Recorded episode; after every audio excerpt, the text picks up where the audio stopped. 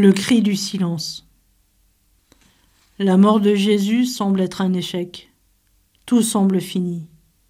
Pourtant, les Écritures s'accomplissent. Lors de sa comparution devant les autorités juives et romaines, Jésus est resté silencieux. Ici, pourtant, il rompt le silence et lance un cri, celui d'un homme épuisé, broyé par la souffrance. Lorsque Jésus se sent abandonné, il trouve dans l'Écriture les mots justes pour dire sa détresse. Le psaume qu'il utilise nous permet de mieux appréhender à la fois sa souffrance mêlée de confiance. C'est le cri de chaque homme confronté à l'épreuve qui nous isole, nous sépare des autres, nous réduit à notre souffrance.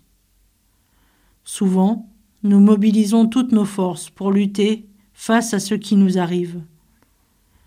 Jésus a souffert jusqu'à se sentir séparé de son Père. Je me souviens de cette mère de famille hospitalisée dans un état grave. Elle me dit Dieu ne m'aime pas. Il m'a abandonné et s'est enfui de ma vie. Lui en avez-vous parlé lui répondis-je. La vie avec le Christ n'est pas un long fleuve tranquille.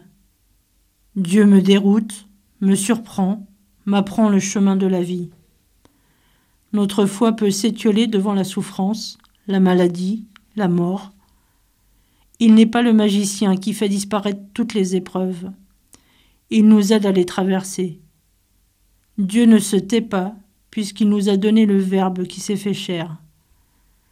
Douter, crier l'absence, mais ne jamais être en dehors de Dieu, car il se fait silence pour nous parler.